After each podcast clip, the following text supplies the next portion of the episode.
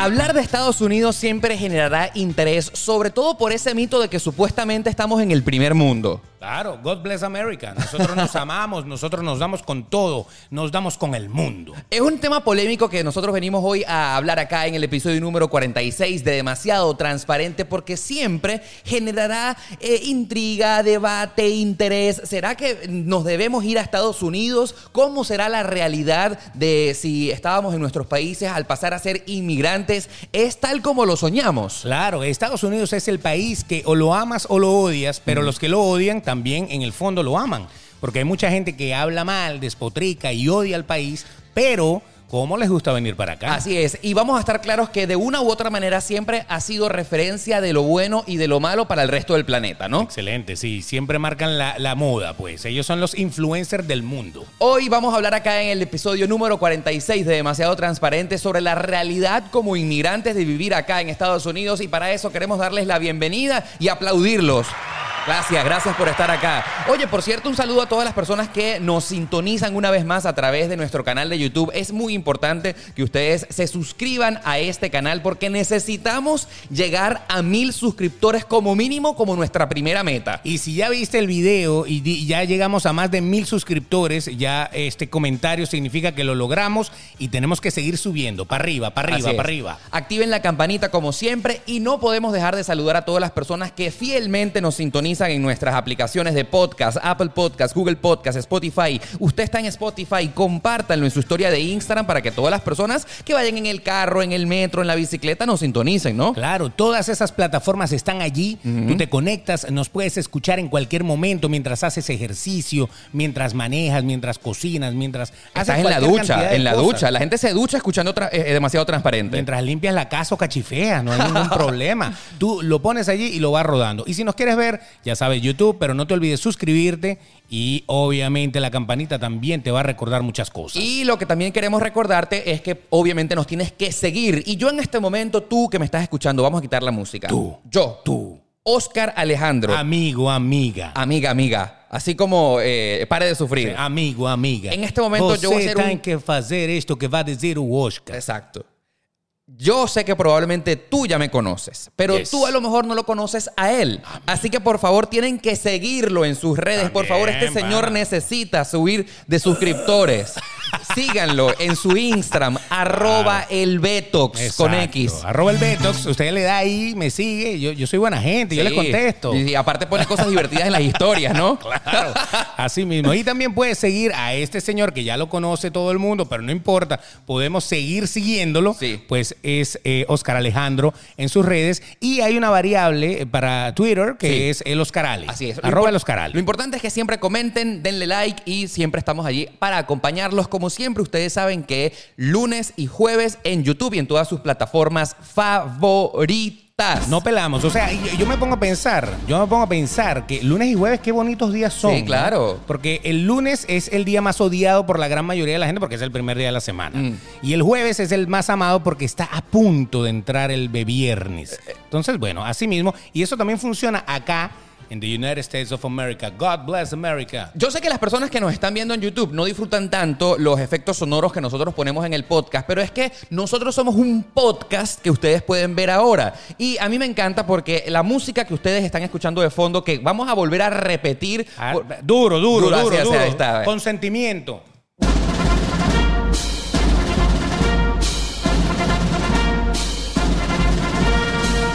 Entra el presidente. Viene el 4 de julio, viene el Ay. 4 de julio, estamos próximos. Hoy venimos a hablar-. Na, na, na, na, na, na, na, na, na, na, na. Hoy venimos a Ah, hablarles acerca de la realidad de vivir acá en Estados Unidos. Este Yeah. quien les habla tiene ya cinco años y cinco meses desde que tuvo que dejar atrás a su amada Venezuela para convertir una tierra lejana que no era la suya para adoptarla como un nuevo hogar debido a la situación terrible que nos obligó a salir de Venezuela. Claro, yo estoy como más o menos a ustedes, a muchos de ustedes les gusta estar. Yo Sí. estoy en cuatro.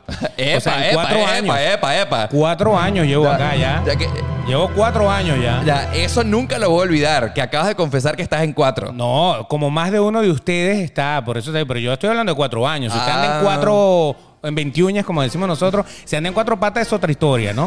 Porque pu- puede ser que ande en cuatro Lo- patas lo porque está buscando, Ya- porque está buscando lo algo en la mesa. Ya me sirve para ponerlo en las historias de Instagram. Exacto, en cuatro. Bueno, sin embargo, a pesar de que nosotros estamos en cinco y él en cuatro, eh, yo sé que muchos de ustedes eh, ah, viven acá en Estados Unidos. Saludamos a toda nuestra audiencia que nos escucha acá en, en- en Norteamérica. Pero hay muchos de nuestros oyentes que todavía se imaginan y se preguntan si realmente vale la pena dejar atrás nuestros países, nuestro tercer mundo, para irnos a esa primera, eh, eh, eh, el primer mundo, que ese es un apodo muy raro, ¿ah? Claro, son los países industrializados, los países que normalmente manejan la parte económica del mundo, porque la economía es muy importante. Sí. O sea, para vivir, un- aunque uno diga, ay, el dinero no da la felicidad, es verdad. Una Pero persona vaya con, que ayuda, ¿eh? un- Una persona con mucho dinero, pero que no tenga una buena familia, que no tenga eh, amigos, que, que esté solo y amargado por la vida, pues ¿de qué le sirve? Pero el que tiene todo lo demás y no tiene dinero también se la pasa amargado. Así Entonces, es. si hablamos de economía, hablamos de dinero, pues este es uno de los países más ricos del mundo. Más Si no- poderosos si también. no el más, eh, si, si contamos que China está por ahí también, obviamente, pero son, son de, esa- de esos que tienen un poderío económico brutal. Y aparte de eso, no, poderío armamentista, po- poderío de todo, de ideología, Pero, de ver, todo lo que te dé la gana. Obviamente nosotros venimos a hablar en este podcast no del poderío, porque eso a nosotros no nos importa en realidad. A nosotros Deberíamos de traer entonces a Trump aquí a, a Trump. Demasiado transparente. Yo, yo Y ya, salimos man- así. ya yo le mandé un mensaje de texto. Ya yo le mandé, mira, epa, Donald, Donald, mira, cuando quieras ven- vente para acá, para casa. Eh, estás en confianza. Bueno, el hecho es que ahora sí estamos preparados para contarles nuestra realidad de vivir acá en Estados Unidos. Y tú sabes, Beto, una de las cosas más eh, comunes que nos sucede es que el día que tú finalmente te decides en emigrar, pues lógicamente si tienes su- tu visa de turista, porque es que no hay otra manera de ingresar a Estados Unidos a menos que lo hagas por la frontera saltando y declares asilo ahí entre México y Estados Unidos. o que te montes en la bestia, o que te pasen por el río Bravo, O etcétera, que, o etcétera. que seas un etcétera. balsero cubano y te montes en la balsa y llegues y pies seco, pies mojado. Le paguemos a coyotes y cosas así por el estilón, que pie seco y pie mojado ya no existe, pero no importa, pero igual sí, llegan. así es. Igual llegan.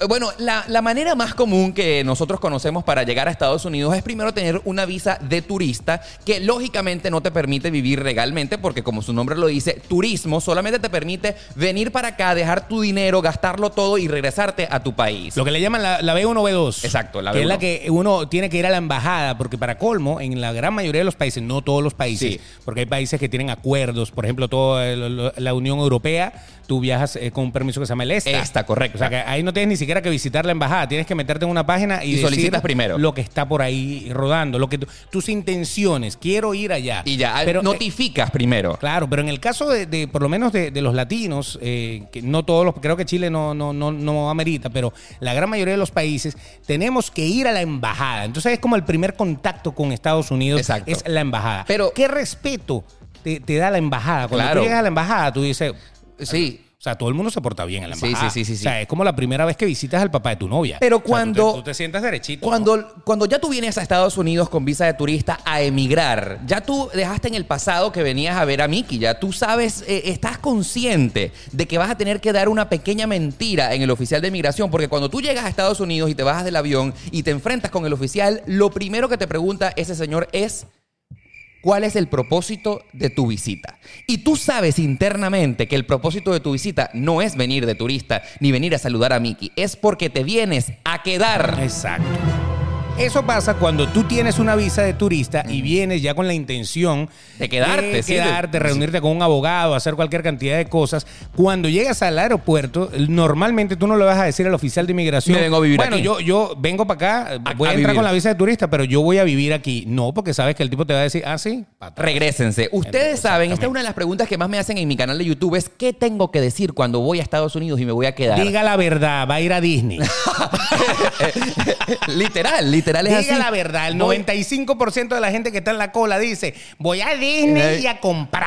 Exactamente. Listo. Cuando usted dice comprar, eso es Ya. una palabra, ah, muy bien, nos va a dejar por lo menos mil o mil quinientos ahí en Así es, esa es la palabra Eso es- mágica para entrar. Eso. Sin embargo, uno siempre está asustado. Beto, no hay manera que cuando uno llegue a migración de Estados Unidos, por más que sea que el oficial tenga cara de buena gente, tú siempre tengas ese- esas oh, maripositas en el estómago porque quizás él tiene la potestad de mandarte para atrás. Correcto, porque aunque usted tenga una visa y, y hay otro funcionario que, que dijo que usted era apto para entrar a Estados Unidos, que iba a tener el privilegio, porque es un privilegio Sí. que te dejen entrar a Estados Unidos. Así Exacto. lo ven ellos. Montarte en el avión. Hay otro funcionario que cuando está ahí, si él quiere, él puede decirte no. Para atrás. Así haya otro que te haya dicho que sí en la embajada en tu país. Primero te mandan para el cuartico investigaciones. Claro. Y después, si corres con mala suerte, te, te regresan a tu país. Afortunadamente, las experiencias que yo he escuchado no han sido en su mayoría que lo hayan devuelto. Pasan para el cuartico, pasan a, a una segunda Sí, averiguación. Están unas cuantas horas ahí, le van dando, le van dando, y lo le dejan van dando pasar. hasta que, le- y, lo- hasta que lo dejan y lo pasar. dejan pasar. Pero ciertamente ese primer encuentro con la migración a este país realmente te pone eh, pues un poco nervioso porque tendrás que decir, aunque sea una mentirita blanca, si tus intenciones finalmente son venirte a quedar a vivir. Pero lógicamente vamos a pasar ese primer momento. Pero, pero eso es como eso es como cuando tú llegas a una casa y dices Sí. cuidado con el perro. claro. Tú no vas a abrir esa puerta y vas a entrar así, ¡uh! No, no, no. como perro por tu casa. Tú vas a tener cuidado y cautela y a lo mejor el perro va a estar ahí, pero Sí, tú, sí, vas- sí, tú ni lo miras, tú así todo se Sí, derecho, derecho. Entonces, de la misma manera, aquí es como que cuidado con el guardia. Así es. Entonces uno tiene que tener respeto de por sí en la zona en donde tú estás allí no se puede usar el teléfono, cosa, Ah, cosa no puedes tomar foto. No se puede tomar foto ni nada por el estilo. O sea, ya ahí empieza como Hay una una tensión. Una, una pequeña cucharada de lo que es el orden y el respeto. Ciertamente eh, vamos a pasar el episodio cuando tú Ya ya, entraste. ya, ya entras a migración. Si tú vienes a mudarte a Estados Unidos, tú Aflojas el esfínter, vas al baño, Directo. te relajas. Ok.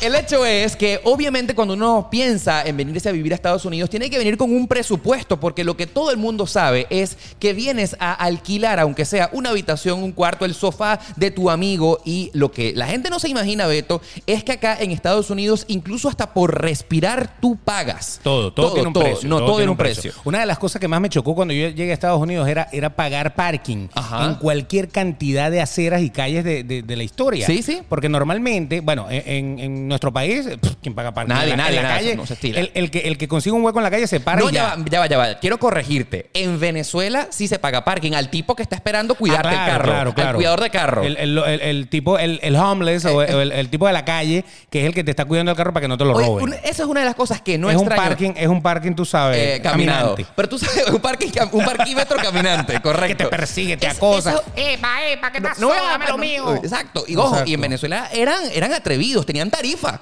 Dame 10 lin. Si era, si era de noche y era un restaurante, pues era, era una bola de plata. Tú preferías pagarle a ese tipo que supuestamente te eh, iba a cuidar el carro porque si no le pagabas de antemano, probablemente te, eh, te robaba. Él mismo te iba a Eh, robar. te iba- o sea, uno le pagaba, era, era como una vacuna. Eh, Cuando sí, tú pagas vacuna, Sí, sí, sí. era una vacuna para que él te cuidara el carro, Carro, y no si te no- robara. Porque si tú le dices, no, chicos, la serie es de todo, Eh. ese vidrio está partido. Te- te evitó. Ese vidrio está partido y todo lo que tiene adentro este lo tumbaron. O le decía a su choro de confianza para que te fuera a robar. Exactamente, porque este no pagó, entonces cuando, mira, me robaron el carro, ah, yo no sé, usted a mí no me pagó, yo no vi nada. Pero hablábamos de presupuestos, ya que estamos aquí hablando en Estados Unidos. Lo primero que ustedes tienen que hacer, queridos amigos, es pensar en tener un colchón financiero en el que, obviamente, a menos que ustedes cuenten con la bendición, no sé, del Señor bendecido y afortu- afortunado, uno tiene que pagar alquiler, sea donde sea que quieras venir a vivir. Obviamente, si A ver, ustedes. hay que tener un colchón para dormir, ¿no? Obviamente. Puede ser inflable, puede ser una colchoneta, puede ser una... En hamaca no les recomiendo acá. De verdad que en chinchorro es incómodo. Pero bueno, está Bueno, bien. ese no es el Pero punto. sí tienes que tener dinero porque obviamente una habitación, eh, por lo menos aquí en Miami... No baja de si es en- 700 dólares. Si es en Tulsa puedes pagar 150 dólares, pero acá en Miami 750 dólares. Como mínimo, como O sea que mínimo. por lo menos tienes que tener esa, esa de entrada, ¿no? Por lo menos para vivir tres meses. Así es. Es decir, que un presupuesto no deberías tener menos en tu cuenta bancaria, menos de 2.100 dólares destinados solo al tema de la vivienda, porque es que nadie te va a regalar pues un, un sofá, a menos que sea un gran amigo tuyo que te ame. no o sé. también tener una maraca del demonio que el tipo que te está dejando quedarse en su casa te dé y te dé todos los días y ahí pagas tu broma con sudor. Claro, con pero- el sudor de tu frente. Pero Exactamente. no todo el mundo viene con esa intención. No, No, no, no, pero tú lo acabas de decir. De todas maneras tienes que pagar algo. O sea, de gratis no es. Exactamente. O sea, sea con la de arriba, con la de abajo o con la billetera, hay que pagar. Así sea con esa que no se usan los dientes. Exactamente, También con esa se paga, no hay ningún problema, pero se paga. Luego, obviamente, en el que, pues aquí lo que sí les puedo decir es que en el tema habitación, en el tema de vivir, sobran los lugares de vivienda. Aquí Ah, puedes no, alquilar una casa hay por- por toneladas mi- métricas. Millones de maneras, Airbnb, eh, páginas web, Realtor, su amigo de confianza. Conseguir donde vivir no va a ser el problema. Nada, Y, eso es, eso es lo de eh, menos. usted pague y punto. Eso es lo importante. Pague. O sea, pague. Y pague, y dependiendo de la ciudad, pues obviamente vas a pagar más, vas Sí. a pagar menos, dependiendo de la zona en donde estés, de esa ciudad. Por ejemplo, si tú te mudas para acá, para Miami, no es lo mismo pagar en Brickell o, o en Downtown Que- o eso, que, que pagar a la en. Kendall o en Hialeah. O- o sea, mientras, mientras más esquinero sea, más barato es. Más lejos del centro, te refieres. Correctamente. Pero va- vamos a hablar más tarde en, eh, en el tema de las zonas donde vivir, porque también para allá vamos a hablar. Claro. Obviamente, La lo- guía turística de Miami para vivir. Así tenemos que ponerle, ¿no? Así es, este episodio. By Oscar y Beto, eh, una cosa así. Lo que Muy sí es que, amigos, lo tercero que ustedes tienen que tener en cuenta cuando después que ya pasan a Estados Unidos, buscan dónde vivir, es cómo resolver el estatus migratorio. Aunque muchos antes tienen que resolver cómo movilizarse. Ah. Porque Son demasiadas cosas a la misma es, vez. es muy importante que les diga que si es Miami en especial, aquí el sistema de transporte no es que no sea bueno, sino que no es completo. Yo siempre he dicho que es eficiente, pero no es suficiente. Correcto, no llega a todos sitios. Así es. Eh, quizá tú no te vas a parar en una parada a, a 40 grados centígrados de Pepe Sol a esperar 20 minutos a que llegue el autobús. O sea, no son tan, tan específicos como en otras ciudades que es más común el uso del, Eh, y, del- y, del ojo, y acabas de hacer un planteamiento que no lo había visto, pero ciertamente tú tienes que, en, en tal caso, decidir qué, en qué invertir. Primero en el carro o en el estatus migratorio. Yo, yo diría en el carro para que puedas ir al abogado varias veces, porque hay que ir al abogado varias veces. es correcto. Bueno, No. tú decides, por ejemplo, resolver el carro. El carro. Entonces, después que tengo casa, voy a ver el carro. Lo bueno del carro Sí. es que acá eh, en Estados Unidos Hay muchas facilidades. lo que tú quieras, pero siempre hay una gran palabra interesante. ¿Cuál? Down payment. El down payment. El down payment. ¿Cuánto, óyeme, ¿cuánto tú tienes de down payment? A ver, ¿cuánto tú tienes de down payment? 500. No, no, papá, con 500 Vamos a ponerle subtítulos aquí en la parte de El abajo. down payment. Es la inicial. La Correctamente. inicial de lo que tú vas a dar para que te den el carro. A diferencia de otros países, para meter el crédito del carro hay que meterlo como una semana antes en el banco y el banco te lo tiene que aprobar Mm. No. para que te suelten el carro. Acá no. Acá te dicen, llévate el carro y ahí vemos. Eso es una cosa muy loca. ¿ah? Llévatelo, O sea, llévatelo. Pero yo- está aprobado. Ah, tranquilo, Llévatelo. chico, llévate eso, llévate eso. Yo en una semana te llamo. Ahora, qué miedo, ¿ah? Qué miedo, porque, o sea, yo el, el- el día que tuve carro, nueve meses después de haber llegado a Estados Unidos, yo no podía creer cómo, yo viniendo de Venezuela, eh, en, en- en aquel momento en mi país, en el mejor momento de Venezuela que yo recuerdo, para tú aplicar para un crédito de un carro, pasaban fácilmente seis meses, incluso hasta un año. Claro. Y a no ser que tuvieras la palanca, eh, Exacto. eh, que la palanca es el, el tipo que está en el banco que te la movía. Exacto. Ese- no, yo tengo una palanca. Yo, yo conozco a la gerente que da los créditos y esa sí te lo movía, pero con todo Rápido. eso, aunque sea una semana, se tiraba. Pero tú sabes Esos que- créditos eran aprobados a 48 meses, solo en promociones. No, no, no. Ahora, eso es muy loco que acá en Estados Unidos, el día que usted vaya a un concesionario para no sale buscar vivo. pres- no, sales vivo. No sales vivo. O sea, es el peor error de tu vida y, el, y la mejor cosa que puedes hacer en tu vida. A la vez, Son es las raro. dos cosas a la vez. Es raro. Porque si usted entró, usted no sale vivo. Porque si usted. No, es que no puedo. No, es que no quiero. Bueno, no, yo no. Lo que venía era preguntar. Oye, oye, oye, pero ve acá, ve acá, ve acá. Pero llévatelo. De llévatelo, cualquier, llévatelo, de cualquier manera, de cualquier manera sales con un carro manejando y qué miedo, porque las condiciones en las, que, en las cuales ustedes se les dieron, o sea, el interés altísimo con las cuotas altísimas, No importa. pero tú igualito Pero tienes el carro. No importa que pagues 500 dólares mensuales, pero ahí está.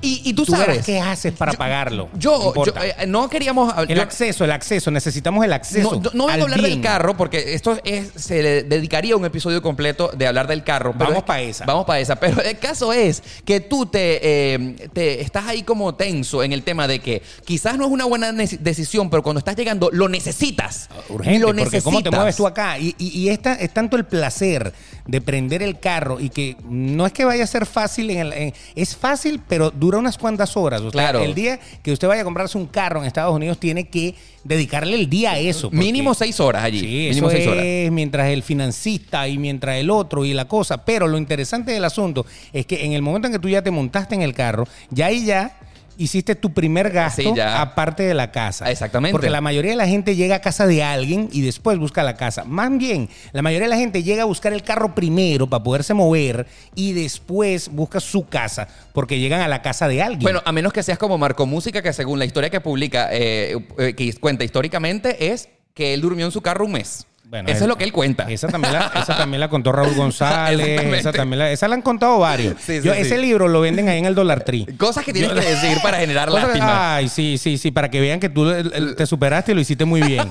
Pero te queremos igual. Saludos, o sea, Marco, te queremos. No, no importa. No. Pero está bien, yo también dormí en un carro, está bien. Sí, está sí, bien. sí. Una pea que me tomé una vez. Estaba ahí yo de lado. Claro. Ok, pasamos el carro, que ya sabemos que es un tema complejo de entender. Ahora, obviamente, ahora sí vamos a hablar del Tienes carro. Ajá. Vamos- Tienes casa. Yo, Viene lo más importante. o sea, estás ilegal todavía. todavía eres un ilegal, todavía eres un turista.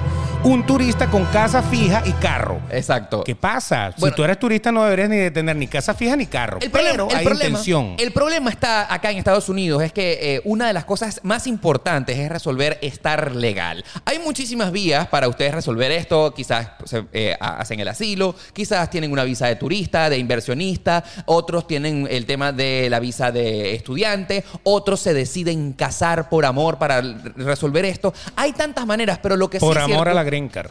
Por amor a la green card. Es que es tan verde, es tan lindo. Y ni siquiera es verde, ¿no? Sí, que es lo sí, peor sí, del sí, asunto. sí. Es como Zulita. Es tan verde él. Sí, es como- y, y ahí está, ahí se casó. Pero lo que Está sí es bien, cierto es que lo que muy pocos se imaginan cuando uno viene a emigrar a este país es, es que a diferencia del resto del planeta, eh, emigrar y obtener un estatus migratorio, sea cual sea, acá en Estados Unidos, es extremadamente costoso. Vale plata.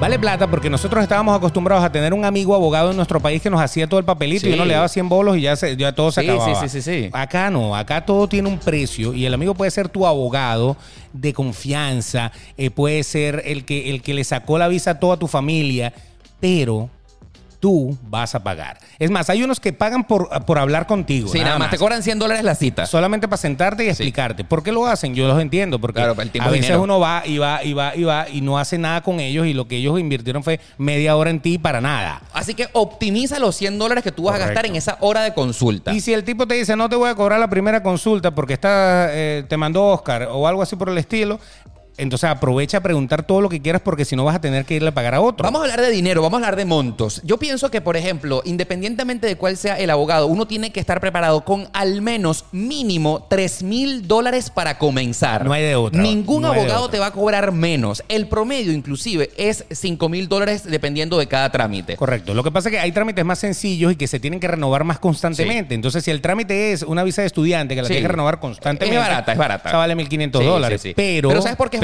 Porque es que la visa de estudiante no te permite trabajar. Correcto. Es una visa como para estar aquí con estatus, pero no trabajar. Y no trabajar en Estados Unidos, o sea, tienes que tener una buena fuente de, de apoyo financiero. Obviamente, cuando uno eh, llega a este país. eh, Saludos a las mamás de Matías. yo estudio. ¿Y usted no trabaja? No, chica. No, yo tengo allá mi sugar. Sugar, pim, pim. Y ahí te, está te confieso que aquí no te entendí. Bueno, que, que si tú eres estudiante y vives acá y no estás trabajando ni generando dinero legalmente, Ah. tienes que tener un sugar que, Que te, te patrocine. por detrás. ya, ya, o un papá o una mamá de mucho dinero que te diga, tranquilo, mijo, váyase para allá que yo le deposito. Yo le hago la transferencia por el cel. Bendecidos y afortunados. Sí, por eso te digo. Entonces tienes que llamar directamente, tienes que decirle, gordo. Y deposita. Ahora, yo no, de verdad no, no creo que eso realmente sea la mayoría de los casos acá. No, por eso te digo. Entonces, eh, sacarte una visa de estudiante es porque de verdad quieres estudiar. Sí, sí, sí. Porque uno de los problemas cuando tú emigras a Estados Unidos es que tú tienes posiblemente tu profesión, pero en Estados Unidos no tienes nada. Porque si tú eres eh, Ya- médico, ya vamos a llegar para allá. odontólogo o, o- o arquitecto o lo que sea, usted aquí tiene que revalidar su título y sacarse sus papeles para poder llegar a ejercer. Entonces, una visa de estudiante es para una persona que esté patrocinada por alguien. Así es. De por sí, para dártela tiene que aparecer un patrocinante que diga, El popular yo tengo sponsor. plata, exacto, yo tengo plata para pagarle a él el año que va a estar ahí. Así es. Tranquilamente. Fíjense, si ustedes están sacando cuentas, cuando uno llega a Estados Unidos, tienes que venir preparado económicamente para alquilar una habitación o una casa o un apartamento. Después el carro, dependiendo de la ciudad donde vivas, es obligatorio. Y después el tema de resolver el estatus migratorio. Obviamente, a este punto a la mayoría se les acabó el dinero y vamos a estar hablando de algo claro de que es una realidad para ser como siempre demasiado transparente. Muchas personas se ven obligadas a trabajar de ilegal para poder de reunir el dinero. Estamos hablando de ilegal, obviamente esto no se debe hacer. No, eh, si eh, te cachan, vas Eso deportado, lo dijo vas Oscar, preso. yo no opino Pero nada no, de es una realidad, es una realidad. Muchísima Claro, gente claro. trabaja de ilegal para poder eh, resolver su estatus. Trabajan en cash, digámoslo de alguna manera. Les pagan efectivo para no para que no haya ningún eh, nada Una que prueba, diga una prueba. que usted cobró por algún lado algún trabajo que Entonces, obviamente, todos esos trabajos de ilegal, eh, vaya que son difíciles, porque Sí. tienes que ser mesonero, valet parking, eh, o ah, eh, limpiar mesas. limpiar hoteles, limpiar Exactamente. cosas así. Son, son esos trabajos que a lo mejor usted, eh, señor, Nunca. señor arquitecto, señor abogado en su país, nunca pensó que iba a hacer porque usted estudió para ser un profesional y para ejercer su profesión. Y acá el tiempo es dinero. Entonces, obviamente, ¿cuánto tiempo vas a estar trabajando de ilegal para poder reunir el dinero mínimo necesario para poderle pagar al abogado que te resuelva tu estatus migratorio? Pueden pasar meses, Beto, veces. Hay abogados que te financian. Hay abogados que te dicen, bueno, óyeme, yo te voy a cobrar 3 mil Ajá. y tú me puedes pagar de 500 en 500, lo que tú quieras. Pero hasta que no termines de pagar, no entra el papel. Exactamente. No es que yo lo meto y después tú me pagas. No, No, no, no, no, no. no, no. Esto es como las putas. Así es. Esto es adelante y después es que usted lo mete. Así es. Aquí es igualito. Aquí es. Usted le puede pagar en 16 partes si le da la gana. Pero hasta que no le pagues la el última último cuota, centavo, ahí es donde él agarra y lo manda a UCI para que, para que procese a inmigración. su proceso. Y obviamente no queremos dejar de mencionar en que luego de que el proceso finalmente haya sido enviado a migración, wow, los tiempos de espera para que te den una respuesta pueden ser de meses, inclusive hasta Años, de años. años. Dependiendo del caso, ¿no? Ahora, ahora, ya ahí, ya, ya ahí, ese ya no es problema tuyo. Lo bonito de este país es que todo proceso migratorio que tú tienes, Sí. si se tarda más de lo que debería tardar, cinco meses, cinco meses. que son los cinco meses, pues sencillamente usted dice, oh my God, pero ya yo llevo cinco meses esperando algo que a lo mejor en un mes tenía que haberme dicho que sí o que no. Entonces, eh, ellos, pues, legalmente le permiten a usted solicitar que por favor le den su permiso de trabajo porque usted no quiere ser una carga pública. Claro, obviamente. Entonces, no es obligatorio, Estados Unidos no es que está obligado a hacerlo, pero normalmente lo hace porque ellos entienden que el problema es de ellos y no de usted. Exactamente. Usted hizo la cosa correctamente y el proceso lo tiene parado ello. Entonces, ahí es donde la, la- la sonrisa le vuelve a la cara. Claro. Porque usted ahí eh, automáticamente, así no tenga todavía su estatus, pues Ya- tienes permiso de tiene trabajo. permiso de trabajo y ya puede pagar impuestos, trabajar legalmente y ya no tiene que andar limpiando hoteles ni nada por el estilo. Exactamente. Llegan esos cinco meses después, solicitas tu permiso de trabajo, finalmente te llega esa tarjetica de color rojo que más adelante también te da derecho a tu Social Security Number, que es tu número de seguro social, es como tu cédula de identidad y finalmente eres legal en este país. Eh, Ahí puedes- lo puedes tener todo. Eso, todo. Lo que te dé la gana, tú lo puedes tener, pero eso sí, siempre tienes que pagarlo. Ahora sí, vamos a hablar de algo más importante que nunca. Estamos legal en Estados Unidos. Ahora, conseguir trabajo, ve. Eh, Un Conseguir trabajo, que de verdad te guste. Ya Sí. estoy legal, ya Sí, ahora sí, qué voy a hacer. Sí, sí, sí. ¿Qué voy a hacer? Ahora, aquí estamos claros, ya lo mencionaba anteriormente, en el que aquí yo les quiero hablar claro.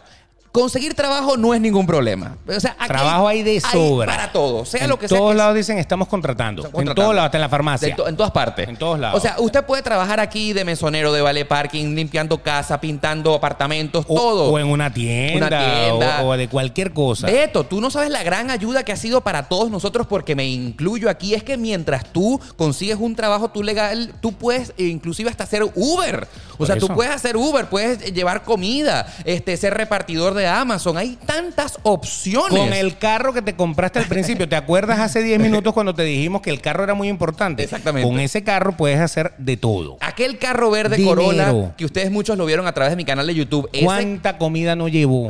¿Cuánta ayuda? Y llevó de todo también. Ah, bueno, esa Llevó- parte. llevó con de todo. razón, eso- esos asientos estaban como raros.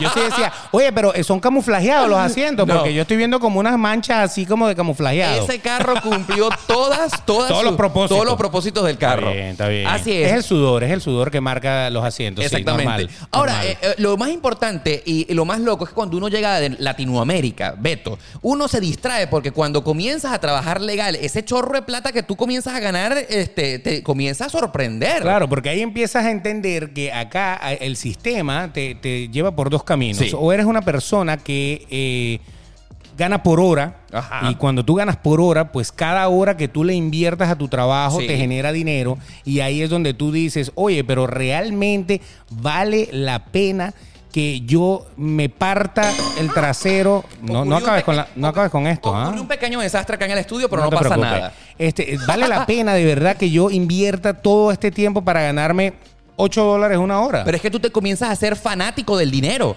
Pero entonces empiezan a salir estas cosas. Sí, Entonces, claro. Ya tú ganas por hora y adicionalmente tú en tus horas libres puedes prender una aplicación Sí. y llevar comida o Sí. llevar personas o llevar paquetes o algo por el estilo. Y adicionalmente eso te va a generar 15, 18, 20 dólares más la hora. Tú te Nada, empiezas, te vuelves adicto. empiezas a ser adicto a hacer plata. Sí, quiero hacer plata como un esclavo. Porque soy un esclavo. Si no salgo a trabajar, no gano dinero. Bueno, exacto, es verdad. Es que si tú vienes de Venezuela, ¿cuánto cuesta en Venezuela trabajando a hacer 100 dólares, por ejemplo? Ah, no, pero si es al Mu- cambio, eh, mucho son como tiempo. año y medio. Mira, y quiero mandar un, un saludo a toda la gente de Argentina que nos ve, que el peso argentino está tan devaluado. Ganarse 100 dólares acá en Estados Unidos fácilmente pueden ser 8 horas.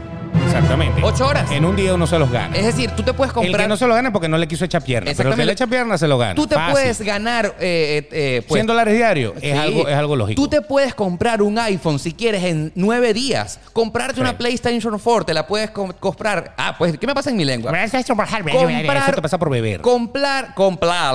Óyeme, comprar. está muy bien, cómpralo, Co- cómpralo. Comprar una PlayStation 4 puede tardarte inclusive hasta cuatro días. Eso en Latinoamérica es imposible, Beto. Claro, aquí, aquí hasta el, el- el que vive en la calle, que Sí. aquí le llamamos el homeless, el Sí. mendigo, que vive en la calle, tiene teléfono. Así es. Y tiene teléfono inteligente. Es una cosa increíble. Tú los ves acostados con zapatos nuevos, con botines, con botines Sí, Nike sí. Jordan. Sí, sí, sí, sí. Y están así en el teléfono viendo el Twitter y viendo todo. Pero y tú dices, pana, pero vive en la calle en un cartón. Pero y te- tiene un iPhone. Sí, sí, pana. sí. eh, No, esto Ahora, la cara. estamos hablando del trabajo porque ciertamente hemos dicho que conseguir acá un empleo en Estados Unidos, en cualquier parte del país, es sumamente fácil. Puede costarte máximo una semana para que lo encuentres. La gran pregunta es...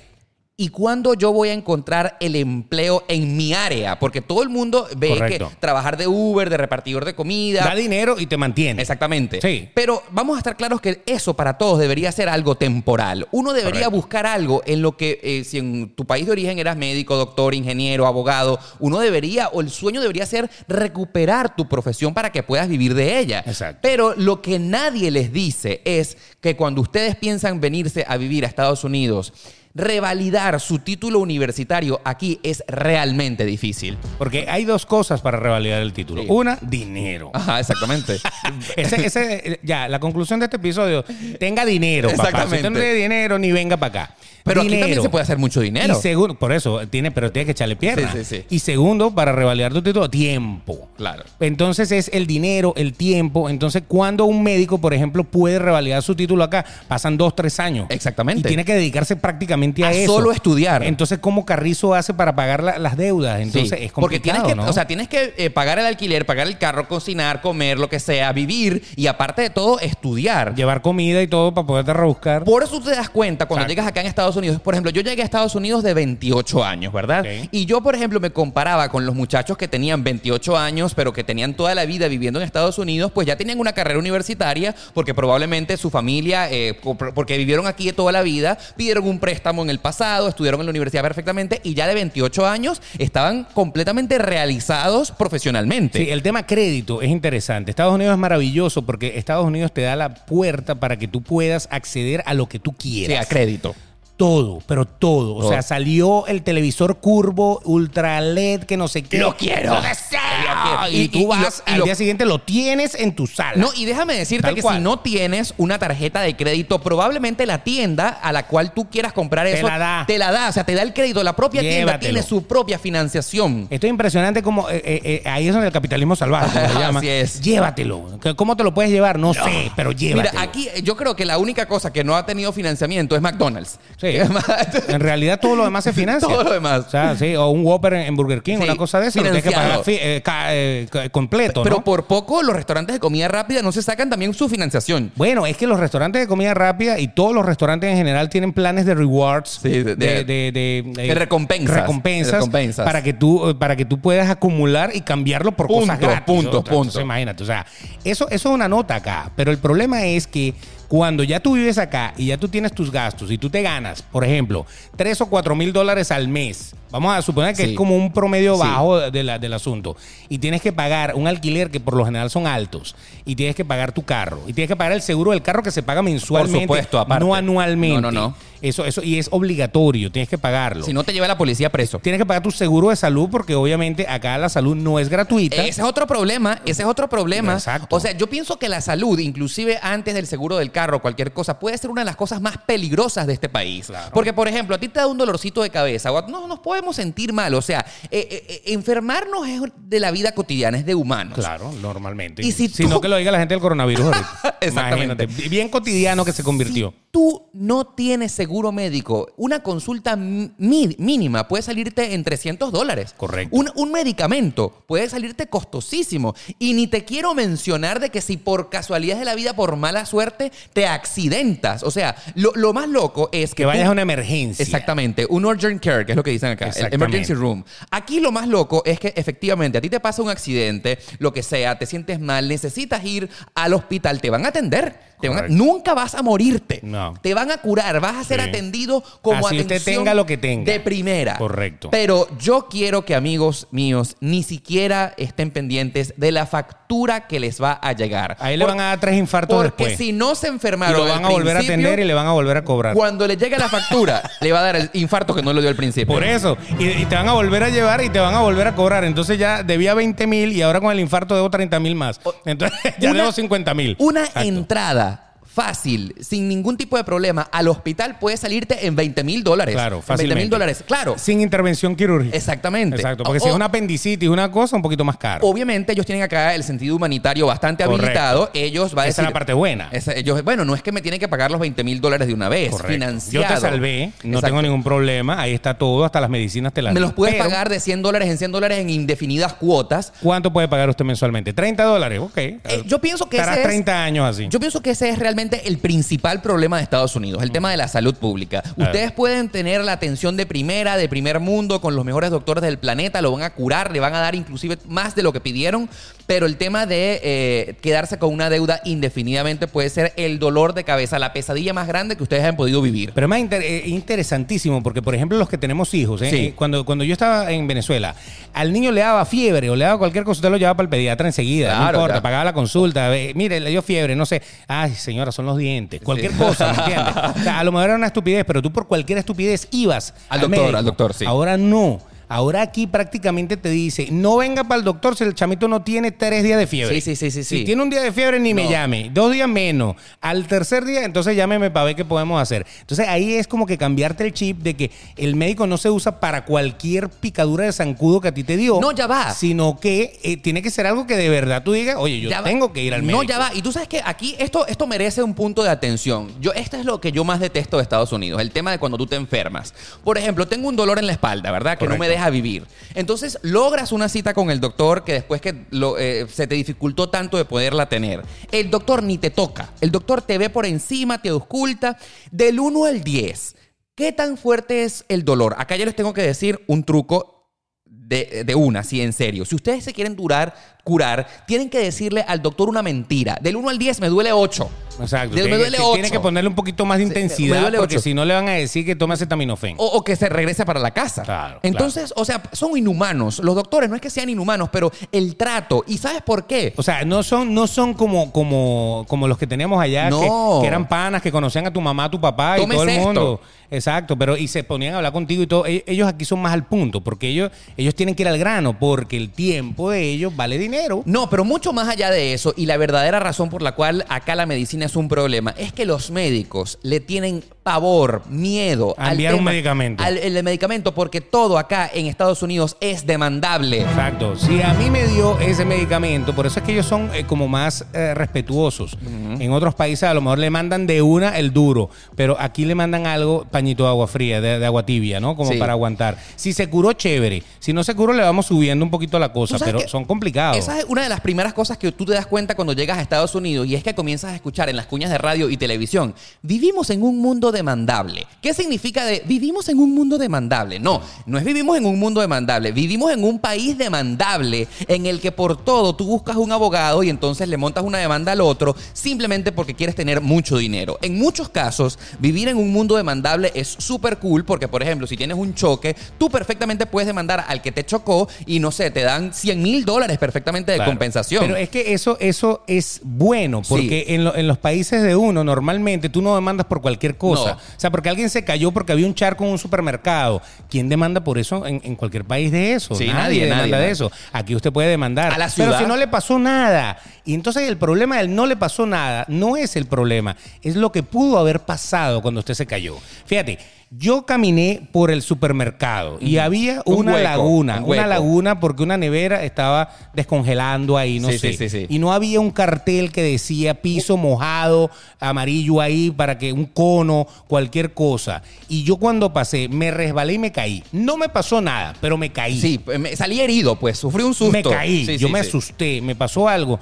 Y entonces usted puede demandar al supermercado. Así, ya vaya Babeto. Tan sencillo como esto. Ahora, el supermercado no le puede decir, pero es que no le pasó nada. No. No. Porque cuando yo me caí, yo me podía haber partido la cabeza. Yo me podía haber caído contra la nevera y haberme, pa, haber, haber muerto. Así es. Yo podía haberme partido un brazo. Yo podía. Y todo lo que no pasó también es demandable. Beto, tú sabes que acá una de las cosas Estuve más... en peligro. me apuntaste con la pistola, pero yo no le disparé, pero, Pero me apuntaste. me apuntaste. Entonces, eso es demandable. Aquí todo es demandable. Así es. Y una de las cosas que a mí más me llama la atención que tú puedes, por ejemplo, demandar a la ciudad eh, Claro. legalmente. Si tú, por yo ejemplo, dañé mi carro por culpa de que la ciudad es inepta. Exacto, porque Tácata. tú caíste en un hueco de tu carro. Tu carro sufrió, no sé, tú sufriste un accidente. Todavía está de- sufriendo. y- Llora tu carro todos los días. y se demuestra que el accidente fue provocado gracias a que había un hueco que la alcaldía no tapó, entonces tú demandas a la ciudad. Y que no había ningún aviso que dijera, hey, hay un hueco, estamos reparando. Porque Exacto. puede ser que lo estén reparando. Exactamente. No, Entonces- demandas a la ciudad. Y la ciudad te tiene que pagar. Y un montón de dinero, además. Tal Un- cual. un te tiene que dar el carro nuevo. Así es. No, de carro nuevo y además, aparte, Claro, por daños y y, una indemnización por todo el tiempo que yo he perdido, todas las horas que yo le he invertido a esto y todo lo que yo he dejado de ganar por culpa de ustedes. Eso desde un, Eso eso desde un punto de vista está muy cool, Está bien. porque puedes hacerte de muchísimo dinero, pero creo que afecta directamente al tema del sistema de la salud, porque entonces, como todo es demandable, los médicos se cuidan muchísimo en tomar una mala decisión, porque si te recetaron un medicamento que no es, entonces te pu- lo puedes demandar. Eso, no, suena- son, no son tan agresivos. No son tan agresivos. sus tratamientos son mucho más leves. eso desde cierto punto de vista dice, bueno, pero tiene lógica, está bien, está bueno que exista. Lo importante es que te salven la vida, ¿no? Te- Porque eh, también si te, si te mandan algo que no va a funcionar y Sí. te mueres, también es demandable. Entonces, ser médico es bien interesante porque Sí. es complicado. Yo creo que es mejor ser abogado que ser médico. Eh, Porque el, el abogado, gana plata. Gana plata por todo lo que pasa en la historia. Exacto. El médico tiene que cuidarse de que no se le vaya la mano o el dedo o la cosita. Pero yo siento que eso afecta directamente a la medicina, porque entonces cuando tú te sientes enfermo y quieres que te curen rápido, entonces el médico no va a ser agresivo con el tratamiento que te va a mandar, porque si no entiende en primera mano, te va a referir a un especialista. Entonces, obviamente ese especialista no te va a dar una cita rápida, puede ser dos, eh, dos semanas a que el especialista te atienda. Tú dices, pero señor, me quiero curar hoy. Ah, entonces perfecto, usted se quiere curar hoy, vaya al urgent care, que es a la sala de emergencias. y ahí alguien, alguien lo atiende, pero es, es como un paramédico. Pues, Exactamente. Que a veces es un enfermero. Pero el problema está en que imagínate tú si de verdad te sentías mal y necesitas la atención urgente de la emergencia, si no tienes seguro médico, Beto, tú puedes perder la vida entera, tu presupuesto monetario Correcto. completo por un dolorcito que te cayó. Correcto. Y o- ojo, y ni se le ocurra, porque también hay algo bien bonito. Sí. Cuando uno llama al 911, Sí. tú llamas al 911 y dice, me siento mal, necesito que me vengan a, Ajá. a- O sea, o a alguien de mi casa le pasó algo. Sí, sí, sí. El 911 automáticamente le va a mandar un rescue, un camión de una ambulancia, bomberos, una de ambulancia. ambulancia, con cuatro paramédicos papeados todos. Pero, Pero, pero, pero, eso también lo pagas tú. así es. De- Así mismo. te va- téngale miedo a cuando vaya la ambulancia. Esos son por lo menos 600 dólares por debajito de más de la factura. Así es. Aquella factura que le dijimos hace cinco minutos. Esa, mínimo 600 le van a Así tirar es. más. Entonces- claro, si usted tiene seguro, Claro. muchos seguros cubren todo esto Sí. y usted no se preocupa. No le queremos decir con esto. Si usted está legal en Estados Unidos, bien sea porque está esperando un estatus o ya lo tiene, Sí. eh, eh, tiene su trabajo, tiene su seguro legal, oficial y todo eso. Usted no paga nada de nada de lo que estamos diciendo. Beto, pero por Ni la ejemplo- medicina. La medicina a veces uno le toca pagar un dólar Yo por estoy una seguro medicina. que tú no has leído Algo le- simbólico, ¿no? Algo simbólico. Sí. La, la medicina, qué sé yo, una pastilla para algo, algo común como la tensión, que usted a lo mejor sufre de eso, seguro, porque la mayoría de la gente que nos ve sufre de la tensión. Sí, claro. Pues es una tensión constante. Entonces, bueno, entonces eh, esa le vale 200 dólares la caja, pero si es con el seguro, un Cero. dólar. Exacto. O, o cero dólares. Sí, sí. Entonces, tranquilamente, si usted está legal y todo eso, todo esto que le acabamos de decir no aplica. No. Entonces, el hecho es que regla número uno de vivir legal en Estados Unidos, un seguro médico, Obamacare. Seguro. Obamacare, total, perfectamente. Obviamente, una de las cosas que acá nos llaman muchísimo la atención, la entrada, es veto, el sistema métrico. El sistema El- métrico, El sistema es- métrico es- es eso es un choque mortal cuando tú llegas acá. Y que, y que tú no entiendes por qué todo está medido en cosas que tú no estás acostumbrado, porque prácticamente Estados Unidos y otros dos países nulos del mundo tienen el sistema métrico Pero volteado. porque le dicen nulo a Birmania.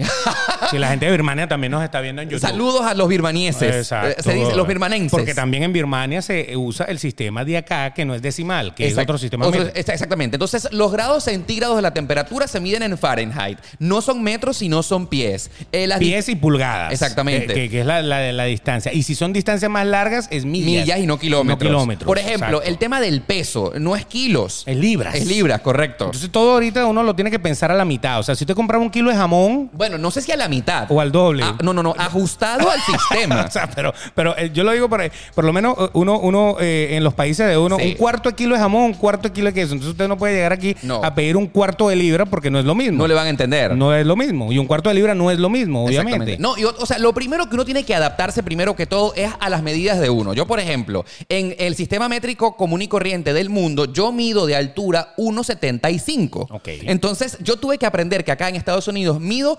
5,9. O sea, en Enano. O sea, o sea, Yo mido 601, tú- gracias. Tú mides 601. 601. 601, Ah, correcto. 601. Ajá, lo otro. Sin zapato. y si es plataforma, más. O sea, Así por ejemplo, eh, em, el tema del peso. Yo, por Las ejemplo. libras. la- Exacto. Yo, Yo no pe- sé ni cuánto peso. Yo no. pe- yo- yo, yo- yo- porque sabes que yo a la balanza yo ni la veo. Yo- esa cosa que tiene una aguja, ¿qué es? ¿Eso qué? Ah, eso es para pesar las papas. Porque le ¿verdad tienes que miedo, le tienes Ah, yo- miedo. Yo, no tengo nada que ver con la balanza. yo no quiero nada de eso. Yo recuerdo, por ejemplo, que en el sistema común y corriente pesaba o peso en promedio 72 kilos. Más o menos como yo. Resulta ser, me acaban de pesar justamente ayer peso 159 libras. Exacto. Peso- o sea, pero entonces es que casi todo es el doble. es una cosa loca. Eh, O sea, en, en me- menos en lo de la- los pies, que, es sabes- mucho menos. Tú sabes que yo me tuve que adaptar porque siempre en Venezuela yo decía, ¿cuánto te mide? A mí me mide de- 18 centímetros. Entonces yo decía aquí, te mide 18 centímetros. Eso yo- es el, el tamaño de la muñeca al codo. Eh, exactamente. eh, cuando él era más pequeñito. Yo tuve que adaptarme a decir que me mide 7 pulgadas. 7 pulgadas, ¿no? Ah, siete pulgadas. Siete Qué interesante, O qué em, em, interesante. Si tú dices me mide 18, no es lo mismo. A Porque mí me- 18 pulgadas, entonces sería una vara de esa de puya loco. ¿no? Exactamente. A mí un, me mide co- un 7. palo coleto. A mí me un mide- palo Aragán. A mí me mide 7, pero fue raro. Fue raro adaptarse. Todo el que quería saber cuánto le mide, ya saben. Ya, 7. listo. 7 7 pulgadas, ¿no? Exactamente, 7 pulgadas. 7 pulgadas. Ok. O sea, por ejemplo- Bueno, Por ejemplo, la temperatura, Beto, la temperatura de... eh, la temperatura del ambiente. Exacto. Eh, Tú sabes que cuando uno habla con la gente que es de acá, Sí. pues, bien sea que, que, que tienen muchos años viviendo acá, entonces eh, vienen y te dicen, óyeme, óyeme, la cosa está así como caliente, está a 86 allá en la calle. Y tú dices, 86, se murió todo el mundo. O sea, en, en Venezuela o en cualquier país de Latinoamérica, 86 Eh, grados eh, centígrados. es el horno. Estamos muertos. El horno, el Si Cuando horno. estaba a 30, 30 y pico, ya uno estaba casi muerto. Claro. Imagínate 86. Entonces, no, entonces 86 sabes que- tiene, que, tiene que uno empezar a sacar su Son cuenta. grados Fahrenheit. Qué loco. Grados Fahrenheit. Qué impresionante. Entonces, por ejemplo, en Venezuela la temperatura promedio del venezolano era normalmente 30 o 32 grados centígrados, Correcto. ¿verdad? Pues no, acá 32 grados Fahrenheit es el punto de congelación.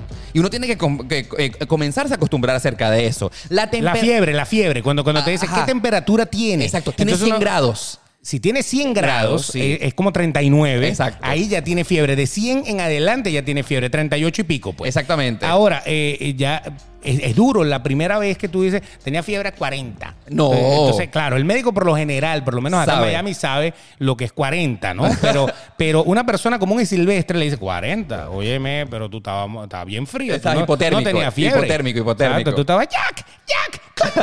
estabas hundiéndote en el Titanic. En el Titanic. Pues si tenías 40, imagínate. Pero ese, ese es un choque duro, ¿no?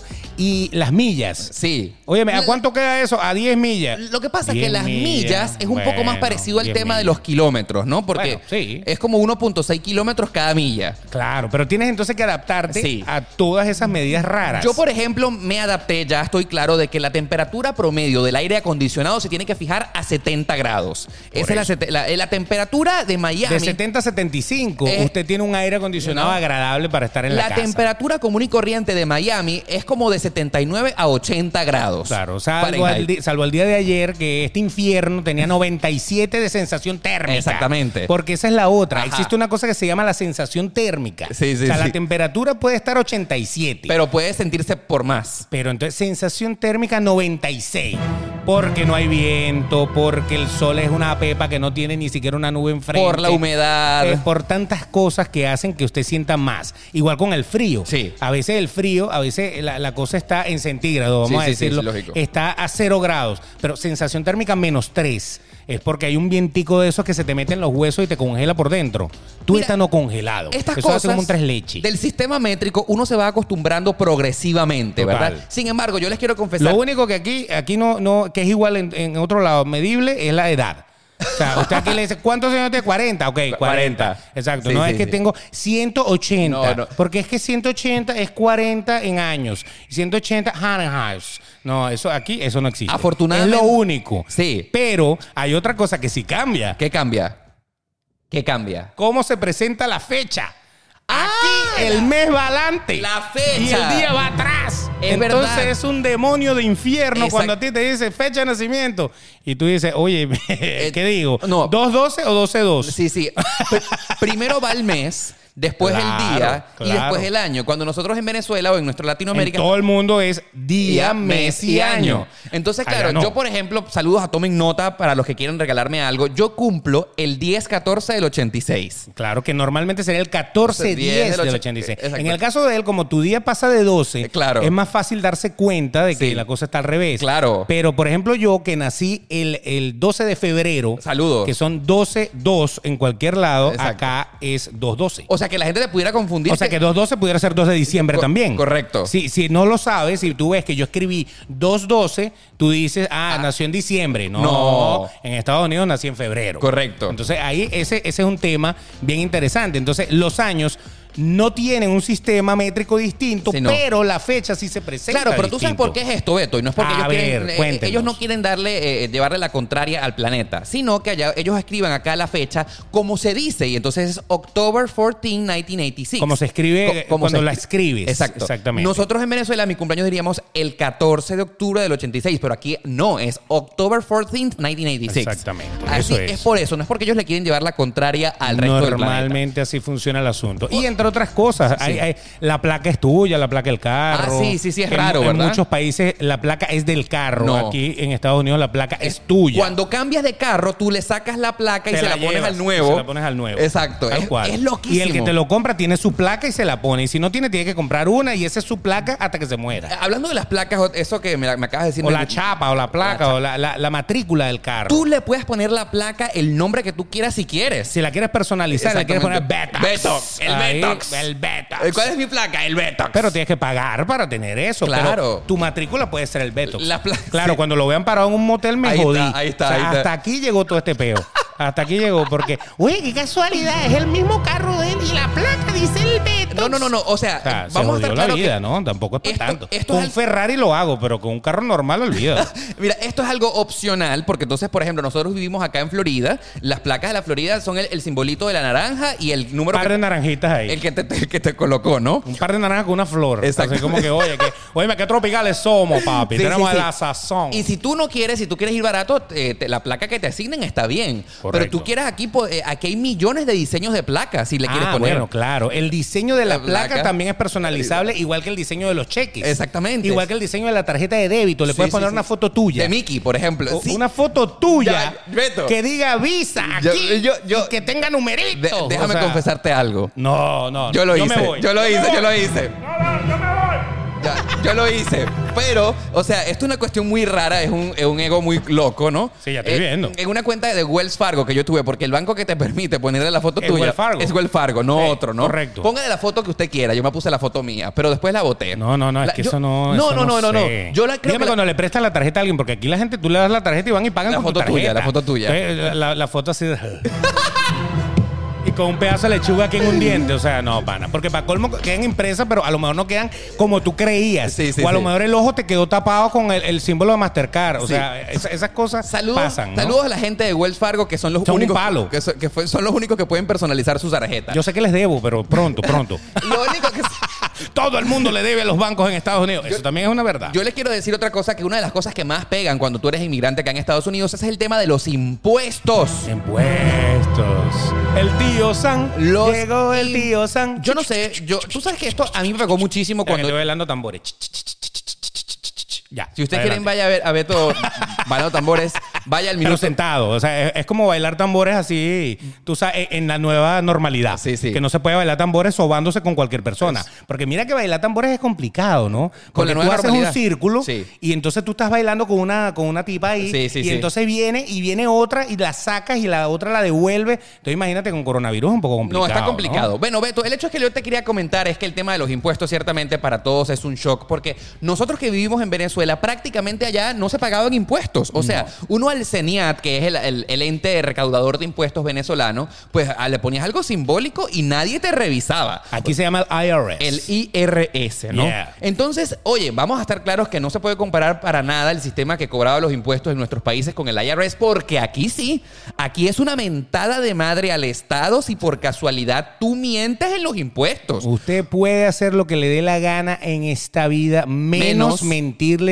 al tío Sam. Exactamente. Porque es un delito federal. Mentir, es un mentir. delito complicado. Usted estafó al Estado. Claro. Y eso es tan pesado como ser narco. Así o sea, es. usted vende droga y, y estafa al Estado. Yo creo que la condena es más o menos la misma. Yo pienso que acá, si tú tuvieras Más que menos. colocarle como un sinónimo a Estados Unidos, Estados Unidos es igual a dinero. Dinero, en, dinero En te todo. entra dinero, pero también te sale. Te sale mucho dinero. Y lo más importante para el Estado norteamericano es que usted pague impuestos. Claro, porque con eso ellos pueden mantener el sistema y pueden mantener eh, que todo funcione. Porque una cosa que sí es importante es que acá las cosas funcionan. ¿Y por qué queremos hacer un, un- un énfasis en los impuestos? Porque, por ejemplo, tú consigues un trabajito común y corriente y te dicen, ah, bueno, yo voy a, Trabajito, qué despectivo. eh, voy a ganar 3 mil dólares. Entonces tú nunca vas a ver 3 mil dólares en tu cuenta. Tú Yeah. tienes que eh, sacarle el descuento de los impuestos. Entonces te van a depositar 2.400. 2.400. Entonces esos exactamente. 600 te los quitó el Estado. Exactamente. Te los quita, te los descuenta. Sin embargo, otra cosa sumamente curiosa es que Beto, o sea, así como hay mucha gente que le quitan impuestos, al final del año te devuelven los Claro. impuestos. O sea, porque por- si usted peló bolas todo el año y estuvo ahí y, y- y no le dio ni para comer,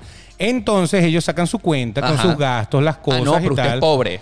Usted es pobre, usted le quitamos mucho dinero. Entonces ellos lo que hacen es devolverte Sí, sí. de esos 600 que te iban quitando todos los meses, Sí. te devolvieron 2000. Claro. Entonces, claro, tú de, de- de no tener nada en la cuenta, un buen mes, febrero. agarró exactamente y ¡puf! Te aparecieron 2000, 3000, Exacto. 4000, 5000, 7000. Porque si Depende. tienes un hijo, si tienes no sé qué. Las deducciones, ¿no? Todas esas cosas pasan. Te llega eso y ese es el mes que todo el mundo aprovecha Claro. para venderte cosas.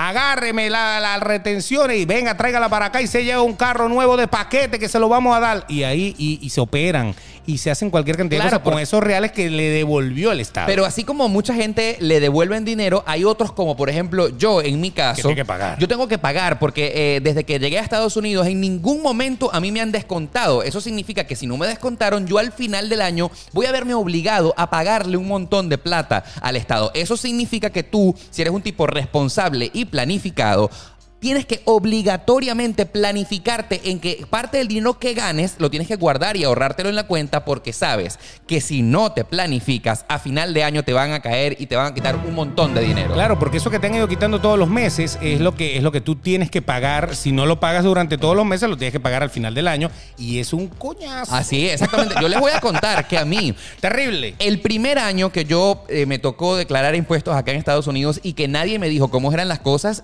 cuando vi, cuando cuando tenía que pagar que no había reunido, a mí me dio un infarto. Claro, porque tú a lo mejor no estás preparado No, para eso. no estás preparado. Y si vives al día a día, si vives, como dicen por ahí, el cheque a cheque y, y vas pagando tus gastos, que te llegue el- la, la cuentica de los impuestos, oh my God. Está complicado, Claro, ¿ah? tú puedes negociar cómo la vas a pagar también, porque esa es la otra cosa. En Estados Unidos usted, todo lo que deba, usted lo negocia. Si usted no lo puede pagar, con tal de no decir no voy a pagar, sino decir no, yo quiero pagar. El hecho de decir yo quiero pagar implica vamos a negociar. ¿Qué Ay. puede pagar usted? Eso se va a pagar. Hay muchísimas cosas que se nos han quedado por fuera de cómo emigrar a Estados Unidos y por favor, si usted considera que algo se nos olvidó, queremos saberlo aquí en la parte de abajo en los comentarios. ¿Qué otra cosa a usted le impresionó de vivir acá en Estados Unidos? Sí, Ciertamente. Si lo colocas ahí en los comentarios, pues obviamente vamos a compartir contigo y quizás puedes plantear que alguna de esas cosas que se nos olvidó decir ahora formen parte de otro episodio que puede continuar este o puede tener, por ejemplo, el de los carros me encanta. Así es. Ese puede ser un episodio completo porque toda la oportunidad